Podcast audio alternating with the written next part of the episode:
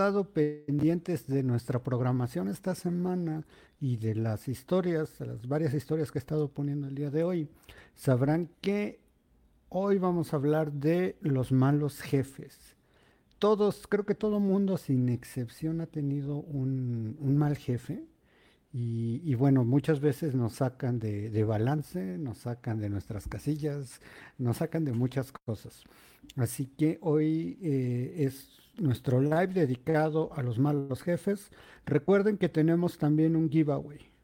Vamos a regalar una sesión de 30 minutos eh, a quien nos ponga alguna anécdota de qué le ha sucedido con un, con un mal jefe.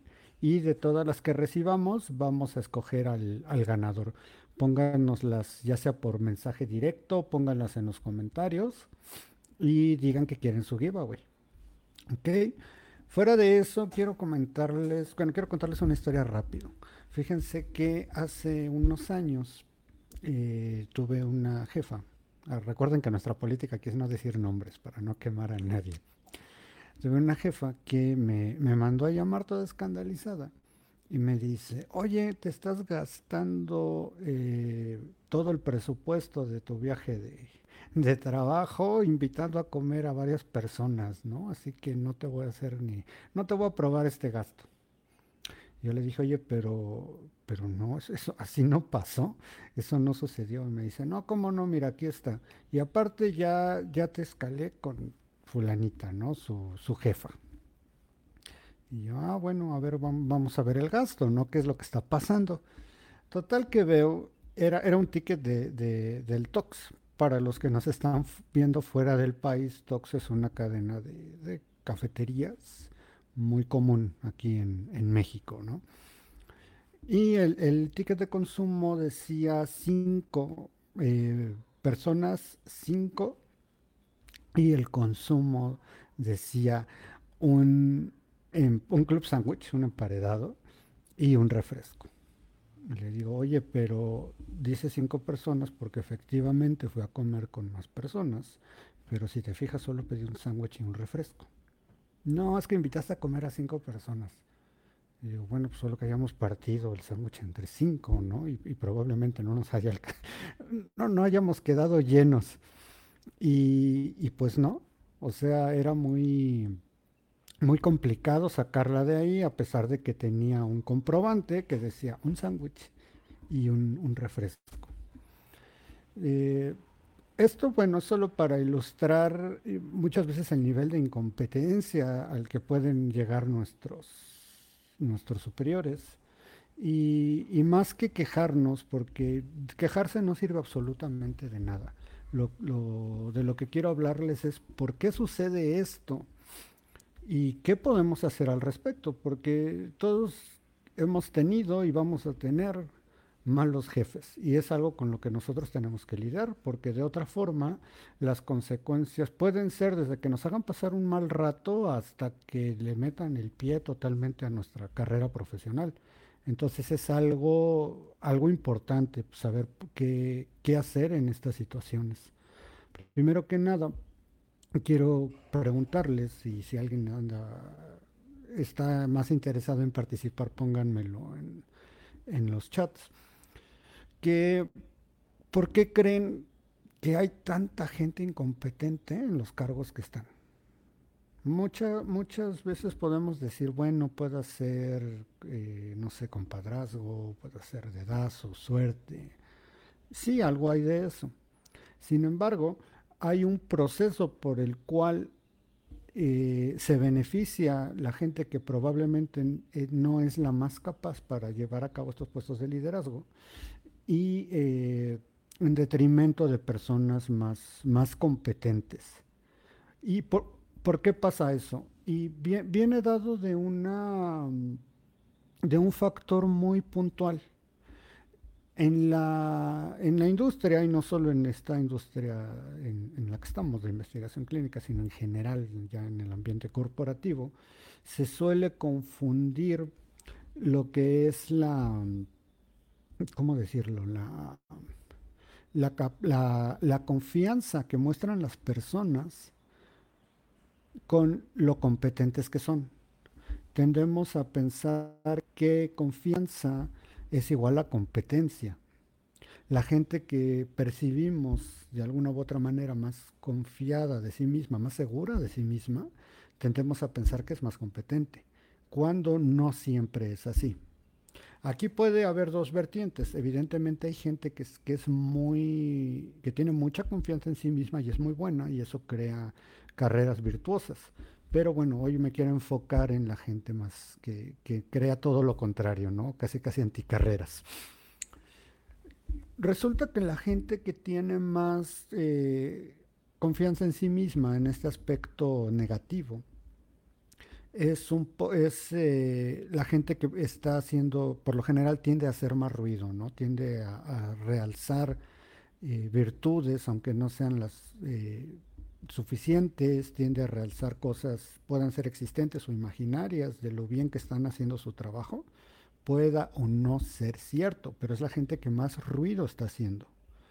Por otro lado, tiende a ser gente eh, que, tiende a acaparar más, más la atención, que tiende a dominar las reuniones, los temas.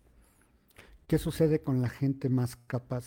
Aquí hay otro problema. La gente más capaz tiende a pensar que tienen que ser reconocidos solo por sus logros. Y sí, efectivamente esto debería ser así, debería ser una meritocracia. El problema es que podemos ser muy buenos en lo que hacemos, pero si no lo sabemos reflejar, estamos, estamos tronados. ¿Por qué? Porque la gente que más ruido hace es la, que va a estar siendo percibida como más confiada y por lo tanto más competente y por lo tanto va a llegar a, puestos de mandos medios. ¿Qué sucede aquí? Mucha gente competente con, con esta mentalidad de, no, yo no voy a decir nada, que mi trabajo hable por mí. En parte es entendible porque si no está en nuestra personalidad estar hablando de lo que hacemos es muy difícil y no podemos ir nosotros en contra de nuestra personalidad. ¿Por qué? Porque no, no, vamos, no va a fluir natural y vamos a acabar teniendo el efecto contrario, que de hecho hay gente a la que le pasa. Pónganse a pensar cuánta gente a su alrededor se ve acartonada o robótica y no, nada más no se la compras. Entonces, eh, ¿qué hacer en estos casos? Aquí les tengo unas recomendaciones muy puntuales. Es, eh, sin lo tuyo no es estar a hablar y hablar y hablar y hablar por hablar.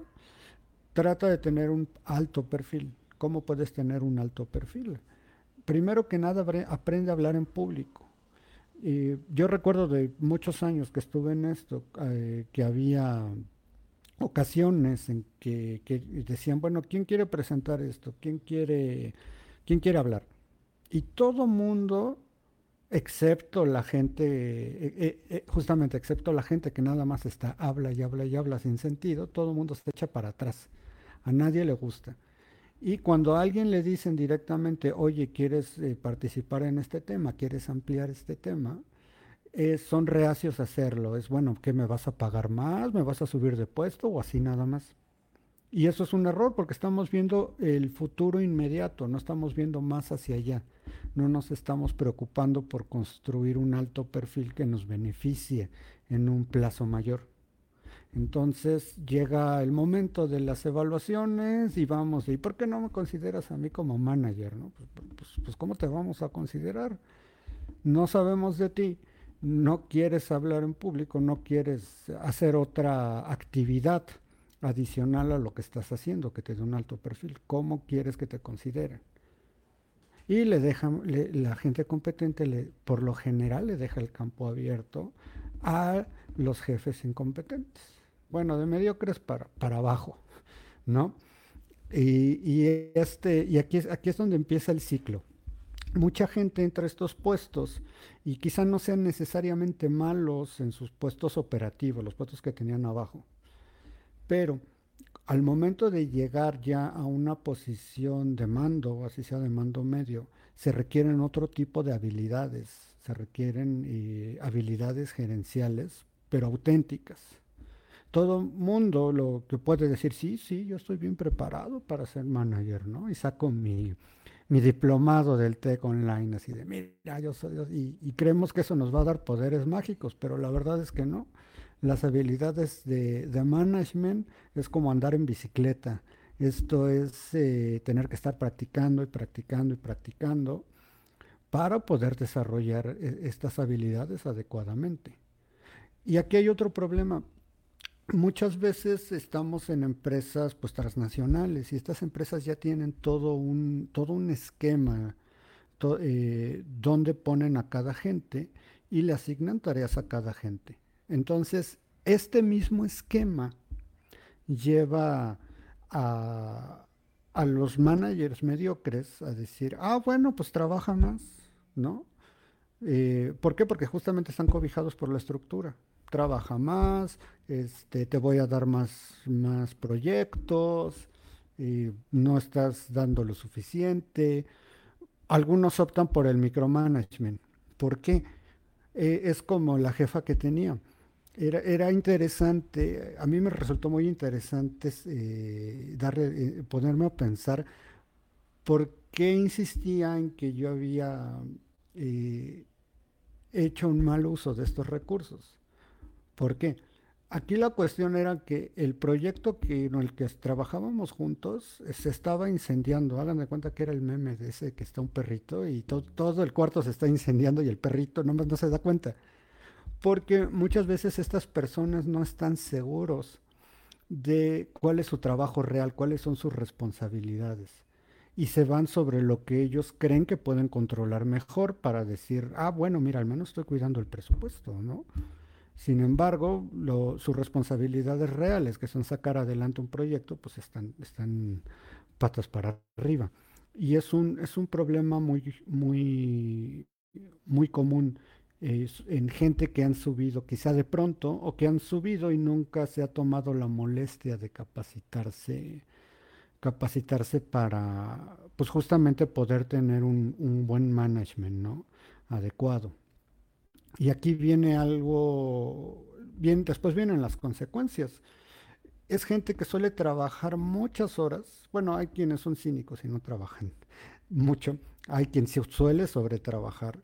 Suelen desgastar al equipo física y mentalmente y se desgastan ellos porque no acaban de entender qué es lo que sucede y esto eh, culturalmente es eh, porque nos, eh, no alcanzamos a ver que las habilidades que, necesitamos para desempeñarnos en este puesto son otras.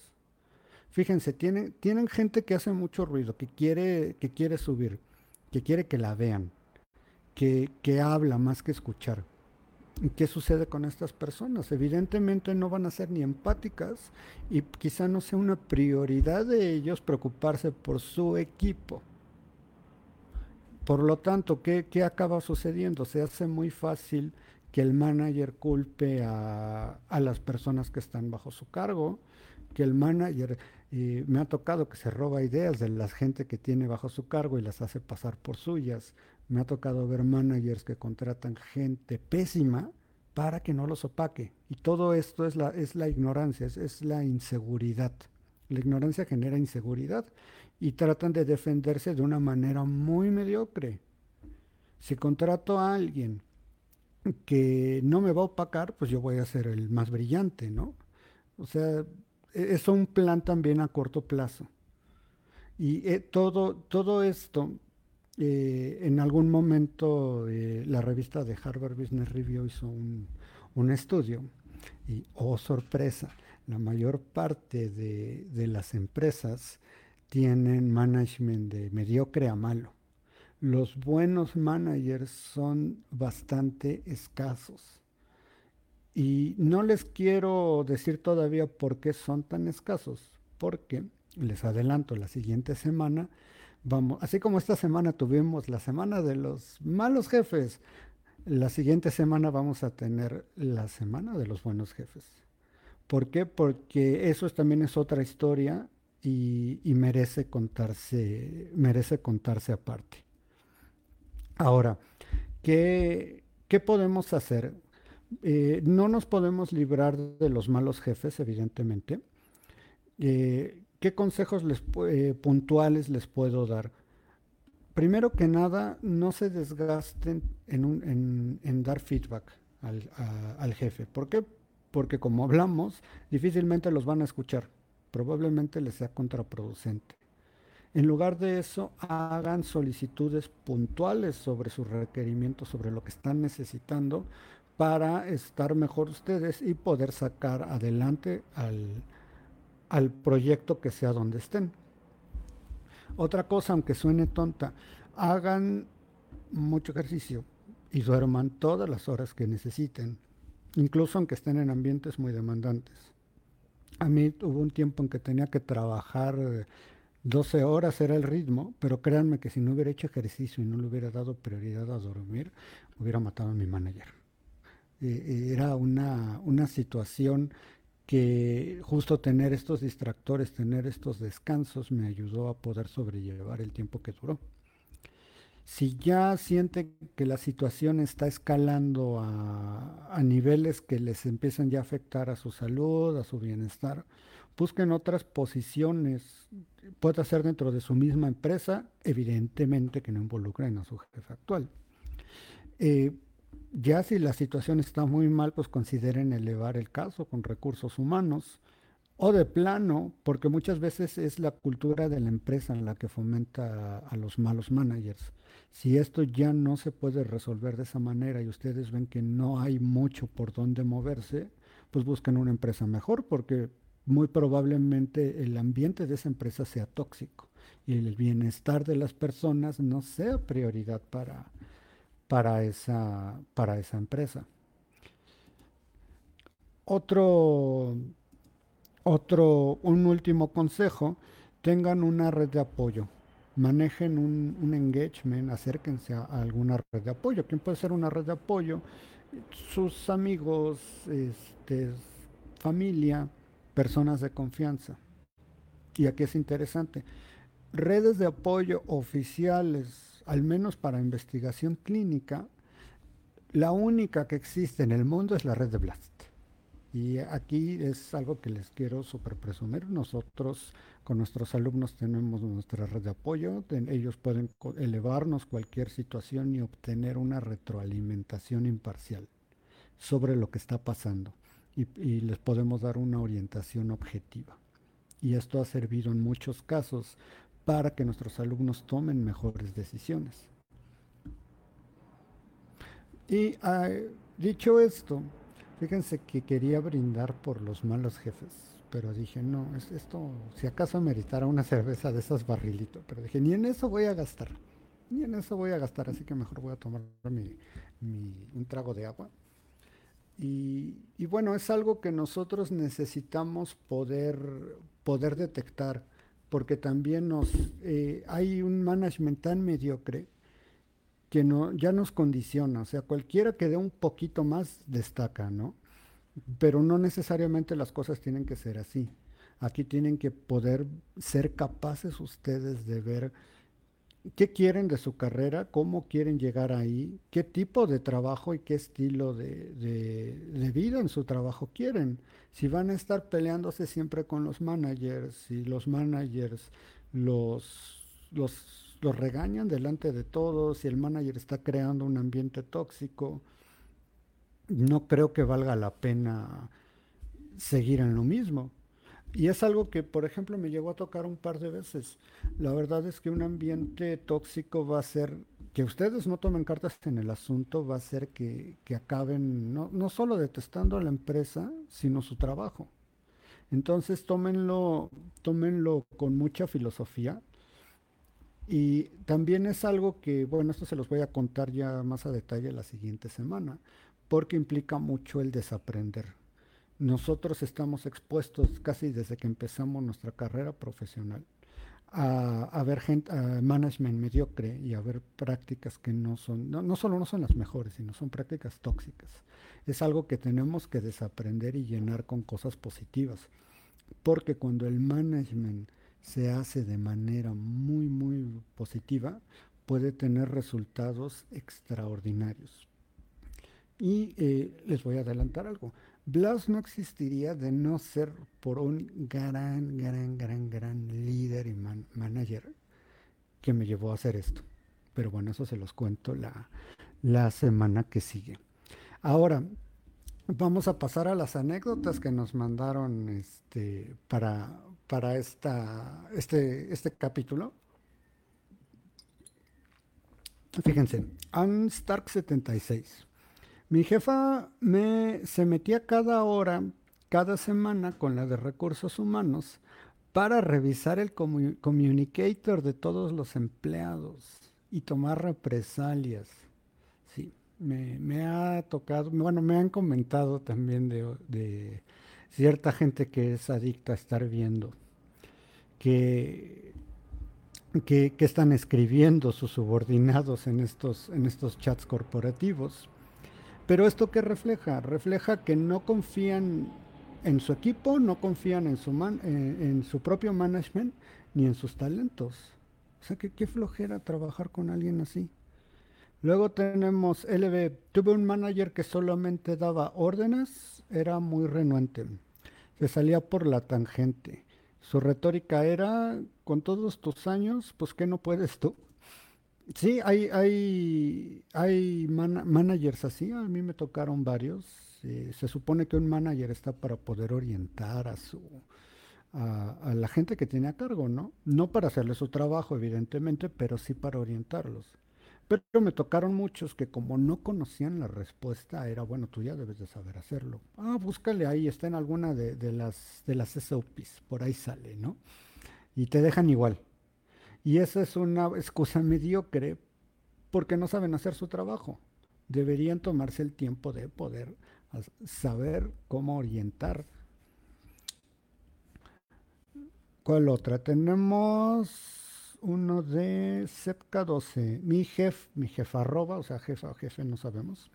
Se peleó con mi compañero y lo escaló hasta la persona más arriba. Esta persona que estaba arriba se lavó las manos y dejó a las dos partes pelearse sin hacer nada. Bueno, es que eso no, no, es mal management, eso yo creo que es un anti-management. Y hay mucha gente así, mucha gente que le encanta decir yo soy el director tal, yo soy el manager tal, pero a la hora que tienen que demostrar un verdadero management, ahí brillan, brillan por su ausencia. Tenemos a Chris Cross, mi jefa, otro jefa arroba, corrió a un elemento competente para contratar a un familiar suyo en su lugar. Ah, sí, eso, eso también me ha tocado. ¿eh? No, no vamos a decir nombres, no vamos a decir empresas, pero es una práctica que si no, no me es nada desconocida. Tenemos más comentarios. Denme un segundo, que ya se los leo. A ver. Tenemos a Luis, exacto, serás buen monitor, pero ¿qué habilidades gerenciales tienes, aunque sea de manera esencial? Pues sí, hay que desarrollar estas habilidades de management. El hecho de que tengas un puesto operativo no te, pues no te capacita para, para, para estar manejando gente. Y es que es terrible, porque otra, otro vicio, y no solo de esta industria, sino en general, se ve como exitosa la gente que está en puestos de management y todo mundo, porque es algo que a mí me tocó ver muchos años, todo mundo dice, quiere, quiere ser manager por alguna razón desconocida, ¿no? Todo mundo quiere mandar a alguien más. ¿Y por qué? Porque tenemos esa idea de que mandar a alguien más es, haz esto, haz lo otro, voy a escribirte una evaluación aquí, pero no tiene nada que ver con eso. Nada que ver. El, y bueno, no quiero hablar esta semana de, lo que es un buen liderazgo, ya lo hablaremos la semana que entra, pero un, un, un buen líder, los mejores líderes son humildes, los mejores líderes hacen equipo, no están ahí para mandar. Entonces, si tu aspiración es llegar a un puesto de manager para mandar gente, pues creo que tienes que repensarte muchas cosas, porque no solo no te va a hacer feliz, te va a frustrar que la gente no te haga caso. Tenemos a Maribel, gracias por los consejos. No, Maribel, gracias a ti por, por estarnos viendo. Seguro te vienen a la mente este, varias de los ejemplos que dijimos. Tenemos a José Luis. Los malos jefes tienden a ser egocéntricos y apáticos hacia el desarrollo y bienestar de los demás. Totalmente de acuerdo contigo, José Luis, y es lo que estuvimos, bueno, lo, que les comenté hace un rato, tienes toda la razón. el gran problema de, los malos managers es que es justo eso, es gente que, ellos, ellos son, en cuestión de, de, expresión, son emisores, es decir, ellos hablan, hablan, hablan en favor de ellos, eso los pone ahí. El gran problema es que un buen líder no está para que lo idolatres, un buen líder está para servir al equipo que tiene a su cargo. Ese es un buen líder, pero ya lo hablaremos de nuevo la siguiente semana. Muy bien, José Luis, y gracias por, por vernos. Y está Laura, que dice, una de mis ex jefas le dio por gritarme cada vez que me llamaba a su oficina, hasta que un día le dije, cuando dejes de gritar me hablas. Es que es correcto. O sea, es, eh, esto puede escalar y no, aquí depende de la experiencia que tenga cada quien en el trabajo, pero, esto puede escalar a, niveles casi casi psicóticos. Sí, sí he visto este, managers que gritan, que, que, quieren sentirse mejor que la demás gente, que tratan de, de minar la autoestima de la gente. Y, se los digo por experiencia propia, me tocaron y son los peores. De hecho, existe un término, ya algún día les, les habrá, creo que sería bueno hacer un live de esto. Hay un término que se llama gaslighting, hay gaslighting laboral. Y son personas que habitualmente están en puestos de mando que se dedican a minar la confianza y la, todo lo bueno que puede, que puede, ser, que puede hacer esta persona, ¿no? que puede hacer este elemento. Y básicamente es gente que está ahí, pues no, no diré para ver arder el mundo, pero sí para, para destruir a su propio equipo. Es, es un fenómeno bastante, bastante dramático. Tenemos a Elizabeth. Un buen líder está para servir y ayudar. Es efectivamente, Elizabeth, de acuerdo contigo. Y ya hablamos tanto de malos managers que ya quiero que sea la otra semana para hablar de los buenos, de la gente que, realmente merece estar donde está. Y cuando te toca, porque cuando te toca un buen manager, te inspira y no solo te inspira para poco, te inspira, quizá podamos decir hasta de por vida. Es, es bastante, bastante curioso toda esta parte de los malos los malos managers. Y aquí creo que sale una pregunta fundamental que tenemos que, hacernos, al menos eh, creo que se puede dividir en dos, ¿no? La gente que quiere ser manager. ¿Por qué realmente quieres ser manager? ¿Tu vocación es servir? ¿O quieres estar ahí para mandar gente? Y si ya eres manager, bueno, esto también aplica para los que aspiran a ser manager, para ambas dos. ¿Qué estás haciendo para ser un mejor líder, para ser un, mejor jefe? Realmente para poder inspirar cada día a tu equipo, para poder hacer que desarrollen sus capacidades. ¿Cómo, ¿Cómo, se puede capacitar un manager para ser un buen líder? No hay una sola manera. Sí, efectivamente existen estos diplomados de management y está bien tomarlos, pero repito, esto es una habilidad, es algo que hay que estar eh, trabajando día a día. Y nos topamos con otra cuestión. Nosotros podemos ser tan buenos líderes como crezcamos nosotros de manera interna. Entre más trabajemos en nosotros, mejores líderes vamos a ser. Si no, fíjense, muchos de los peores managers, si ustedes ven la vida personal detrás, es un desastre. Y es un círculo vicioso porque tanto la vida personal retroalimenta negativamente al trabajo y el trabajo a la vida personal. En medida que nosotros tengamos una vida más armoniosa, que crezcamos más como personas, lo vamos a poder reflejar con nuestro equipo y vamos a poder ser mejores líderes. ¿Qué otras opciones tenemos para ser mejores managers? Formarnos, leer, leer sobre otros líderes puede ser súper, súper inspiracional. Eh, hace unos meses, hace uno o dos meses ah, en, el canal de Instagram les había comentado sobre el libro de The Right of a Lifetime de Bob Iger, que es el, CEO de, Disney.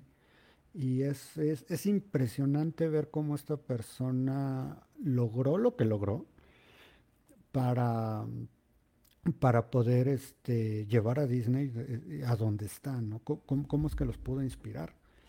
Otro, otro, otro libro que me ha, me, ha hecho reflexionar bastante al respecto son todos los, los compendios, la compilación de los discursos que tenía Winston Churchill.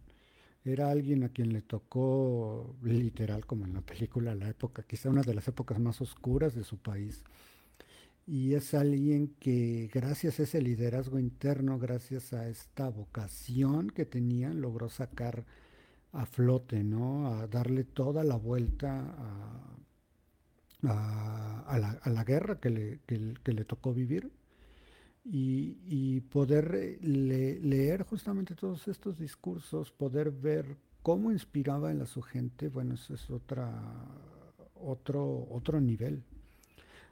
Hay otro libro que les recomiendo que se llama Forjado en Crisis. Eh, no me acuerdo la autora, pero si a alguien le interesa, escríbamelo y le pongo ahí la, bibliografía. Presenta la historia de cuatro, no, cinco líderes. De los que más me llaman la atención, y es un caso de hecho que nosotros tenemos de estudio en Blast Academy, es el de Ernest Shackleton. Él fue uno de los exploradores en el Polo Sur eh, su misión era eh, cruzar de punta a punta el Polo Sur y convertirse en la primera persona en hacerlo. El problema fue que se cerró el hielo cuando él se iba acercando a la Antártida y destruye totalmente su, su barco.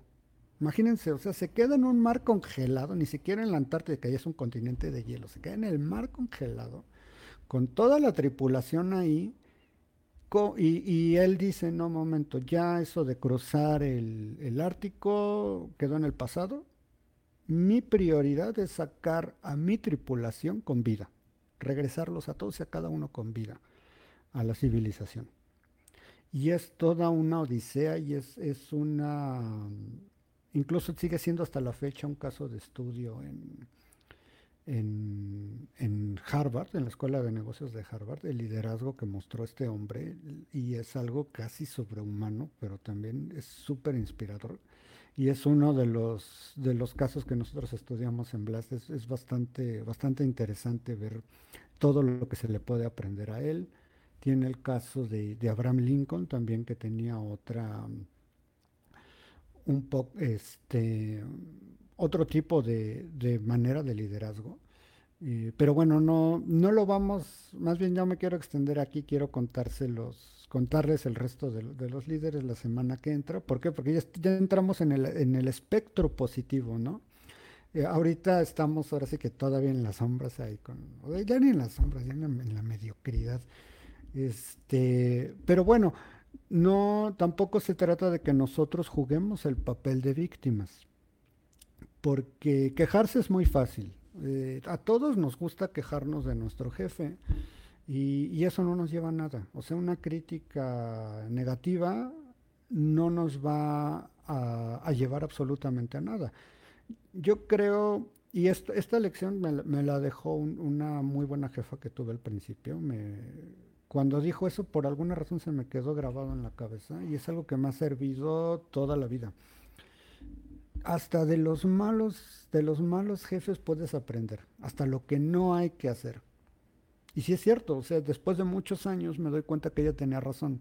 Hay muchas cosas que le podemos aprender a los malos jefes. O sea, cómo no ser como ellos, cómo no proceder. Y es, es interesante para que no repitamos estos mismos ciclos de, estar eh, haciendo los mismos clichés destructivos, ¿no? Tenemos más comentarios. Fíjense, ahora tenemos buenos comentarios. Pues sí, porque todo el mundo hemos tenido malos, malos jefes. Por cierto, malos jefes que he tenido. Saludos, saludos. Si a alguien se le queda el saco es porque cree que es mal jefe. Porque también voy a mandarle saludos a los buenos jefes, pero esa es la próxima semana. Karim dice, nos toca ser el líder que desearíamos tener. ¿Correcto, Karim? totalmente de acuerdo. Este, eh, justamente, muy, muy ad hoc con lo que estamos platicando, ¿no? Aprender qué no hay que hacer. Luego, Elizabeth dice, un buen líder está para ayudar a desarrollar a la gente para que se vaya y la trata también para que se quede. Y si se van debe tener la capacidad para formar a los nuevos candidatos. ¿Correcto? Efectivamente. Tenemos otro que dice a Carlos, ¿qué tal Carlos? ¿Cómo estás? Muy buen tema. Lamentablemente hoy el liderazgo queda un poco opacado por la predominante necesidad de dar resultados inmediatos. Así es, así es, eh, muchas veces. Es que eh, es un, es un combo, yo diría que es un combo del mal. Contratan a los managers o tienen a alguien ahí de manager y quieren que casi casi les dan tres recursos y quieren que resuelva 10 mil proyectos. Es absurdo. Pero aquí entran en juego varias cosas. El, el tema es este complejo. ¿Por qué? Porque ahí el manager debe tener estas habilidades de negociación para poder hablar a, la vez con, quienes son sus managers y decir, oye, yo no puedo hacer esto, ¿cómo podemos trabajar de otra manera? Porque con, con, de esta forma es imposible lograr los resultados que tú quieres en el tiempo que tú quieres. Sin embargo, si el manager está mal preparado, si ni siquiera entiende lo que tiene que hacer, ¿cómo va a negociar con, el de arriba? Es, es pedirle peras al olmo, ¿no?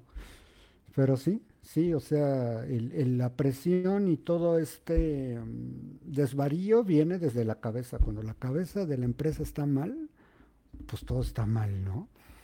Luego, uh, Elizabeth, también está el libro de liderazgo basado en los principios de Kobe. Ah, mira, no lo he leído, pero lo, voy a checar. Y escribió Carlos también, pocos líderes son capaces de hacer frente a problemas serios sin impactar de manera negativa a sus equipos de trabajo. Exacto. El liderazgo, que ya hablaremos la siguiente semana, es algo, fíjense, es algo complejo, es algo que a la gente que no es líder le intimida, que mucha gente le queda grande, y es algo que hay gente a la que, nació para eso, que le apasiona. Y esa es, una cuestión interesante que vamos a, platicar la siguiente semana. El liderazgo, el líder se nace o se hace, ¿no? Porque sí hay gente que sabemos que son líderes natos y hay gente que por más que estudie nomás no. Pero también sabemos de gente que empezó siendo pésimos líderes y se volvieron buenos líderes. Entonces, los buenos líderes nacen o se hacen, ¿no? Lo vamos a platicar la siguiente semana, que sea la semana de los buenos jefes, este, para quitarnos el mal sabor de boca, ¿no? Creo que tengo otro comentario. Denme un momentito para revisar. Ah, ah, ah, Ok, no, creo que ya tenemos todos, todos los comentarios. Bueno chicos, pues espero les haya gustado esto, que se hayan llevado recomendaciones, bueno, cosas muy puntuales sobre qué hacer si tenemos un mal jefe. Muchas veces estamos limitados, mas no sin opciones. Es como decía Víctor Frank, todos los seres humanos estamos eh, condenados a la libertad, ¿no? ¿Por qué? Porque todos tenemos opciones. Entonces, eh, siempre tenemos la opción ya sea de negociar con el jefe, si es posible, de, escalarlo, de movernos de, de, posición dentro de la empresa y si no, no hay empresa que lo valga. O sea, no hay dinero que pague la mala experiencia de tener un pésimo jefe. Así que, eh, pues nosotros valemos más que eso. Entonces, si la situación lo merita, buscamos una empresa que tenga una, una cultura que no sea tóxica. Muy bien, chicos, pues eso es todo. Y eh, ah, saludos a ti también, Carlos. Muchas gracias por, por, estar aquí en el live, que te lo agradezco. Este, ya saben, si tienen dudas, preguntas, este, pueden mandarme un mensaje directo, ya sea en mi perfil de LinkedIn, en eh, mi perfil de Facebook o al de Blast Academy, aquí, aquí andamos. También qué otros temas quieren que tratemos para, para hablar en estos lives. Yo espero que esta Nancy ya se recupere y estemos, esté de vuelta muy pronto. Les tenemos muchas sorpresas también con, lo de live. Si alguien quiere el giveaway, pónganmelo ahí, este, de los de los que participaron o de los que han dejado comentarios que quieren su giveaway y adelante programamos la, la, llamada, chicos. Así que, pues, eh, muchas gracias. Y no se les olvide que eh, siempre pueden agendar una llamada con nosotros si creen que, nos, que Blas es un buen candidato para poder apoyarlos con sus metas. Nosotros les vamos a decir todo lo contrario a lo que les dice la industria. La industria ya está muy viciada. Por eso nos dieron ese premio de innovación, por ser unos rebeldotes. Así que cuídense y nos vemos la siguiente semana. Bye.